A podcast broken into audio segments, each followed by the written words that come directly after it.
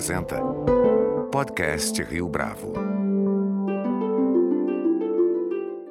Este é o podcast Rio Bravo, eu sou Fábio Cardoso. O dia 6 de janeiro de 2021 ficará marcado nos livros de história como a data em que algo se quebrou. A invasão do Capitólio em Washington, nos Estados Unidos, mereceu mais do que notas de repúdio. Na verdade, o evento tem motivado reflexão e comentário de especialistas no sentido de interpretar o que aconteceu ali. Em um artigo recente publicado na Folha de São Paulo, Maria Hermínia Tavares, professora titular de Ciência Política na Universidade de São Paulo, escreveu sobre o perigo de insuflar a desconfiança no mecanismo democrático. Neste episódio do podcast Rio Bravo, Maria Hermínia Tavares fala a respeito desse tema e comenta as consequências da radicalização nos Estados Unidos e os paralelos possíveis para com o Brasil. Professora Maria Hermínia Tavares, é um prazer tê-la aqui conosco no podcast Rio Bravo. Prazer é todo meu. Boa tarde, Fábio. Professora, o mundo assistiu no último dia 6 de janeiro a um espetáculo que poucas pessoas poderiam imaginar acontecer nos Estados Unidos, tomando como referência o fato de que essa nação se projeta como uma, um exemplo para a democracia no mundo. É possível fazer um diagnóstico mais ou menos adequado do que houve passado aí alguns dias? Olha, existe muita gente escrevendo, sobretudo nos Estados Unidos, sobre o que aconteceu, e para as pessoas que acompanhavam um pouco de perto os acontecimentos, não foi propriamente uma surpresa. A surpresa foi a invasão do Capitólio, a violência, etc., mas a ideia de que os grupos radicais que apoiam o presidente Trump e que foram insuflados por ele de alguma maneira fariam alguma coisa é algo que estava no radar ar dos observadores mais atentos. Né? A liderança do presidente Trump, assim como do nosso presidente, eh, se apoia de alguma maneira numa base muito radicalizada, né? numa base de direita muito, muito radicalizada, ainda que ela seja diferente aqui e, e, e nos Estados Unidos. Então, essa ideia de que essas pessoas que são muito polarizadas, que acreditam em histórias do arco da velha, né? coisas, eh, explicações sobre o mundo uh, baseadas em teorias conspiratórias, etc. Na verdade, pudessem se mobilizar com a ideia de que a eleição foi roubada, eu acho que isso era algo que estava dentro do horizonte de possibilidades, né? O que se não se imaginava, e eu tenho a impressão que talvez nem o presidente Trump imaginasse, é que pudesse redundar, ah, vamos dizer assim, na ocupação de um símbolo da democracia americana, que é o Congresso, o prédio do Congresso. Né? A professora mencionou agora a diferença do público apoiador do Donald Trump nos Estados Unidos e do público que apoia o presidente Jair Bolsonaro, é, chamando aqui de núcleo duro, falta de expressão melhor. Qual que é a diferença específica, professora, se pudesse explicar para a gente? Bom, nos Estados Unidos tem dois componentes muito fortes. O primeiro é esta ideia de que as pessoas, que os apoiadores do presidente Trump perderam alguma coisa uh, com a globalização da, da economia, uh, com as mudanças, com as transformações que ocorreram nas últimas décadas. Eles são, eles são e se sentem perdedores, eles se são e se sentem uh, participantes de um país que teria sido invadido, vamos dizer assim, né, por mercadorias estrangeiras, por imigrantes, etc. Esse é o primeiro componente.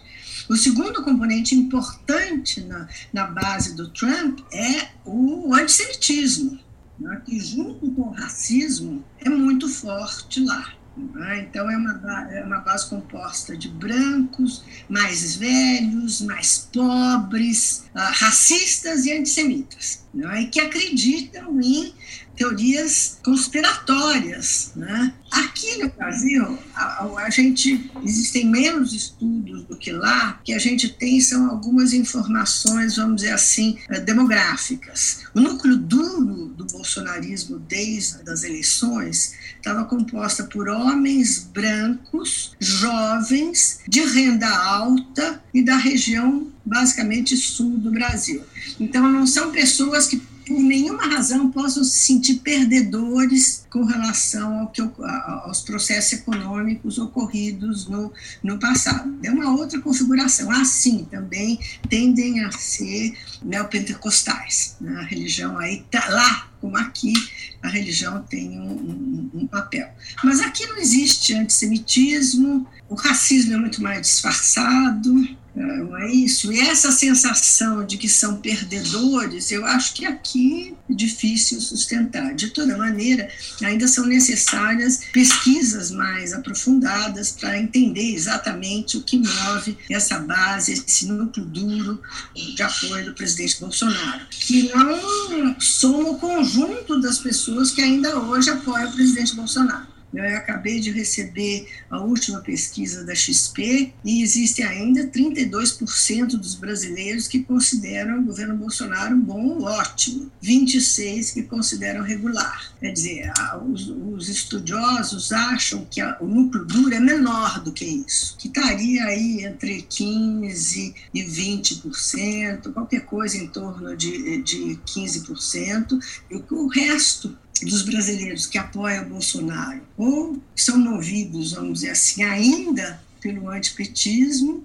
ou são movidos pela, pelo bolso, né, pelo resultado das medidas tomadas durante a pandemia, especialmente sobre o auxílio, emergencial. Teve gente que ganhou com auxílio emergencial, uma renda que provavelmente há muito tempo não tinha, se é que já tinha tido em algum momento do passado. Então, são bases políticas diferentes, existem semelhanças, tanto no estilo de liderança do presidente Bolsonaro, como na, nas, algumas das características de suas bases de apoio, mas eu acho que elas são diferentes, as sociedades são diferentes. Né? O que ocorreu com elas desde a crise de 2008 é também diferente. Em um texto recente publicado pela Folha de São Paulo, ao comentar esses acontecimentos nos Estados Unidos, a professora traçou um paralelo entre as ações do Donald Trump e a atuação de Jair Bolsonaro aqui no Brasil. Tem continuamente descreditado o sistema político ao jogar dúvida sobre o processo eleitoral aqui no país.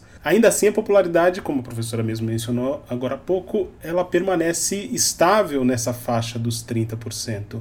Isso deve servir de alerta, de fato, para um eventual rompimento das regras do jogo constitucional? Esse é o eixo do argumento da professora nesse artigo que eu estou comentando. Eu acho o seguinte: eu acho que o presidente Bolsonaro, ao longo de toda a sua carreira, nunca mostrou ah, nenhuma, nenhum compromisso forte com a democracia, seus valores e suas instituições. Todos os discursos do, ah, de Jair Bolsonaro desde que entrou na vida política, são discursos de apoio ao autoritarismo, à tortura, não é? Ele nunca teve, não parece ter tido um compromisso firme com a democracia, com seus valores, com o pluralismo.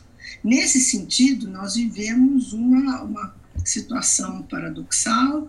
Uh, o Brasil, os brasileiros elegeram por via democrática um presidente que não tem compromisso com a democracia. Esse é o primeiro ponto. Isso quer dizer que talvez, muito, ele, a meu juízo, ele está preparando o caminho para, caso concorra, caso não seja reeleito, na verdade, montar uma, uma, uma explicação, uma narrativa de que a sua derrota se deve à fraude, da mesma forma que o presidente Trump tentou fazer lá. Lideranças desse estilo, do presidente Bolsonaro, não têm qualquer apego às regras democráticas e as utilizam para se manter no governo. Todos os movimentos do, do presidente Bolsonaro parecem se apontar nessa direção, o que não quer dizer que ele consiga.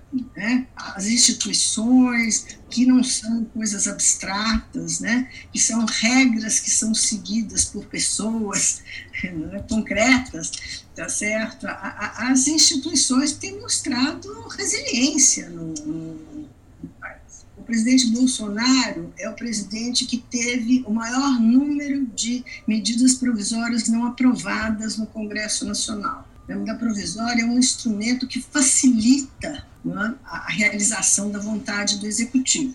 Várias coisas que não vale a pena aqui entrar em detalhes. A medida provisória é um instrumento de poder do poder executivo. O presidente Bolsonaro teve muitas medidas provisórias que ou caducaram ou foram rejeitadas pelo Congresso, num número muito superior ao que aconteceu com o presidente Dilma, com o presidente Lula, com o presidente Fernando Henrique, enfim, desde que nós temos medidas provisórias, esse é o caso de fracasso mais retundante.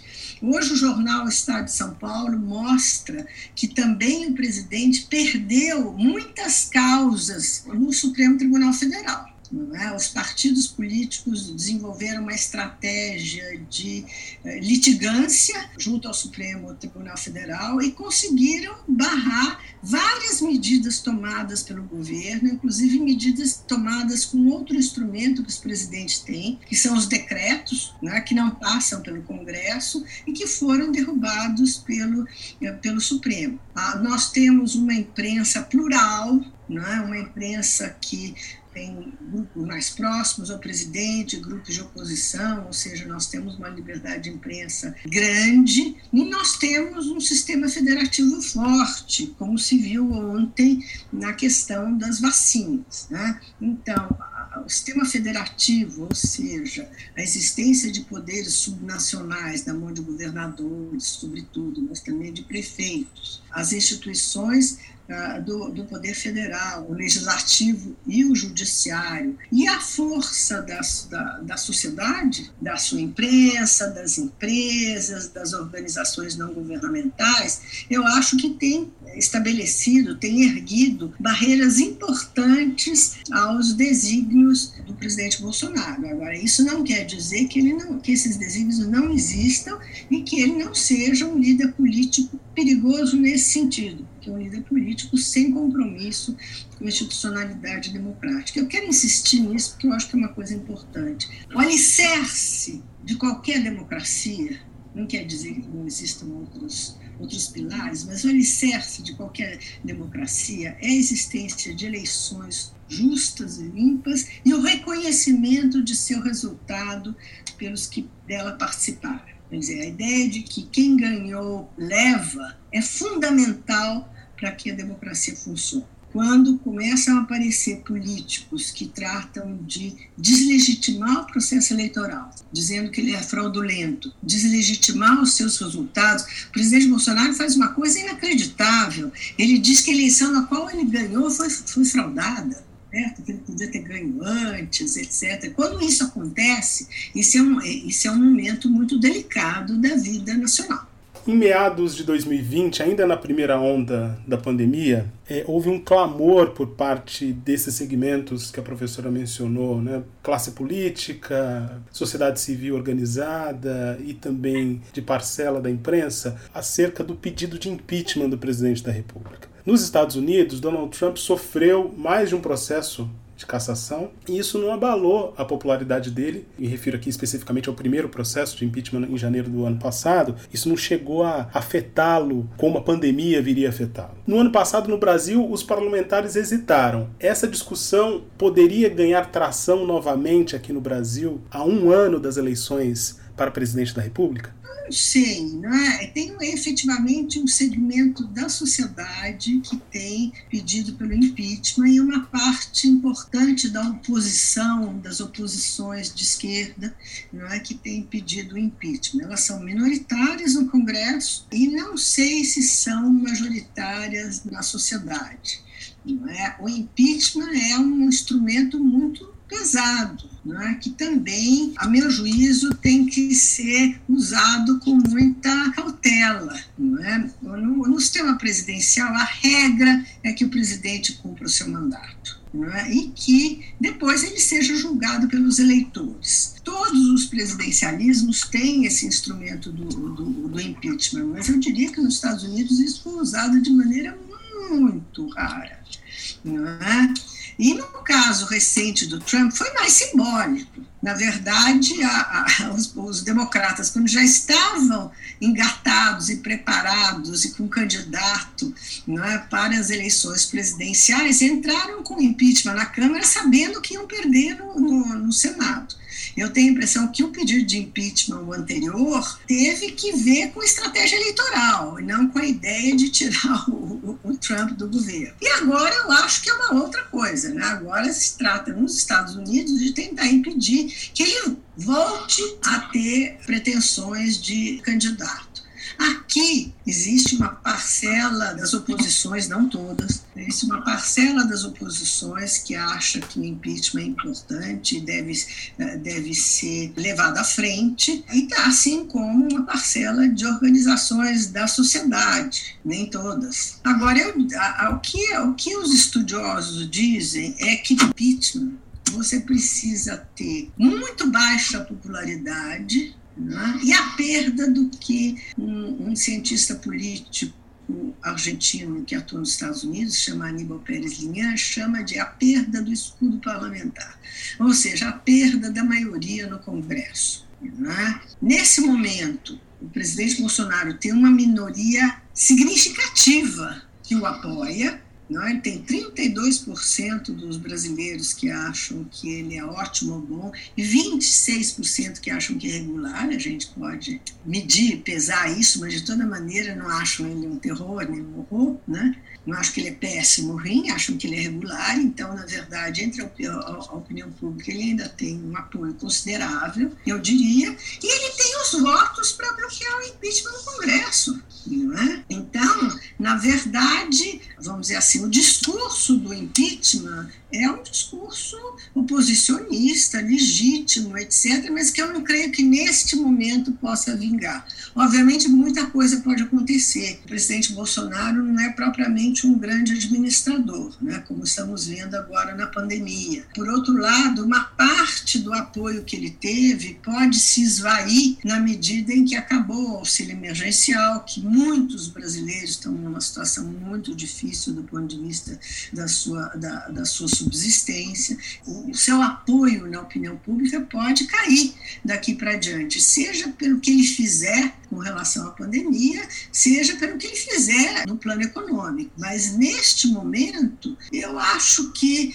pedido de impeachment é um pouco é uma bateção de bumbo, ele faz barulho, chama atenção, sai no jornal, na televisão, etc. Mas eu não acho que seja um projeto viável. E eu, pessoalmente, acho que impeachment é um processo muito duro, que divide a sociedade, que polariza a sociedade e que talvez não seja o meio mais eficaz para bloquear, vamos dizer assim, os desatinos do presidente que os brasileiros elegeram. Parece ser consenso entre os observadores da política norte-americana que, apesar da saída do Donald Trump, o movimento que o alçou ao poder continua e será difícil para o presidente Biden, presidente eleito, restabelecer esse tecido na sociedade norte-americana. Eu queria saber se a professora concorda com esse diagnóstico e se isso também se aplica ao Brasil, onde a sociedade, como a professora notou agora há pouco, parece também bastante polarizada. Eu concordo, sim, com relação a, a, ao diagnóstico dos Estados Unidos. O Trump deu expressão para segmentos da sociedade americana que estão lá há muito tempo mesmo as suas bases de apoio, né, as bases de apoio do trumpismo, estão constituídas por alguns movimentos que existiam antes da existência do, do Donald Trump como, como liderança. Ele deu expressão política nacional a uma realidade da sociedade americana. Da mesma forma, eu acho que o presidente Bolsonaro deu expressão política para setores minoritários provavelmente, da sociedade brasileira, mas que existem então aí. Quer dizer, você não constrói uma sociedade tão desigual né, como a nossa sem criar uh, fenômenos uh, dessa natureza. É? Eu acho que já existia, já existiam setores da população é, que são a favor, que não são, não apoiam a democracia, que são a favor de utilização de métodos violentos para controlar a criminalidade, que tem uma agenda de costumes mais, mais conservadora, essa gente existia. Se você for olhar quantos ex policiais, eh, quantos ex-PMs são hoje deputados, uh, vereadores, deputados estaduais. Tudo isso é uma espécie de. Tudo isso faz parte, vamos dizer assim, desse segmento da, da sociedade brasileira que não é, que, é, que não é democrático. O que o Jair Bolsonaro fez, né, da mesma forma que o Trump, é dar uma expressão política nacional para uma coisa que já existia. Então, eu acho que continuará existindo, existindo com ele ou sem ele, provavelmente com ele durante um certo tempo, é? em que reconstruir esse, esse, esse tecido uh, social, uh, vamos dizer assim, adoecido, não é? é muito complicado uma, vez que eles se constituem. Os Estados Unidos e o Brasil são muito diferentes do ponto de vista do seu nível de riqueza, mas eles são parecidos do ponto de vista das desigualdades. Não é? Um bairro pobre uh, de New Orleans ou de Nova York, etc., um bairro pobre, muito pobre, não é diferente assim dos bairros pobres que nós temos. Não tem favela, mas tem cortiço, uh, tem gente que não tem calefação no inverno. Ou seja, a sociedade americana é muito desigual. Ela é muito desigual também. E eu acho que a desigualdade produz uh, fenômenos uh, ruins né? ela produz fenômenos sociais ah, complicados, ela alimenta setores que são a favor do uso da violência, que são intolerantes, vamos dizer assim, é um mal social que pode ou não ter expressão política nacional, que alguma expressão política acaba tendo. Professora Maria Hermínia Tavares, foi um prazer tê-la aqui conosco no podcast Rio Bravo. Muito obrigado pela sua entrevista. Convite, Fábio. Até a próxima. Um prazer falar com você. Este foi mais um podcast Rio Bravo. Você pode comentar essa entrevista no nosso perfil do Twitter, arroba podcast Rio Bravo, ou no Facebook da Rio Bravo. A nossa lista completa de entrevistas está disponível no Apple Podcasts, no Deezer, no Google Podcasts, no SoundCloud e no Spotify. E no aplicativo O Guia Financeiro, além dos nossos podcasts, você encontra muito mais conteúdo sobre o mundo da economia em diversos formatos.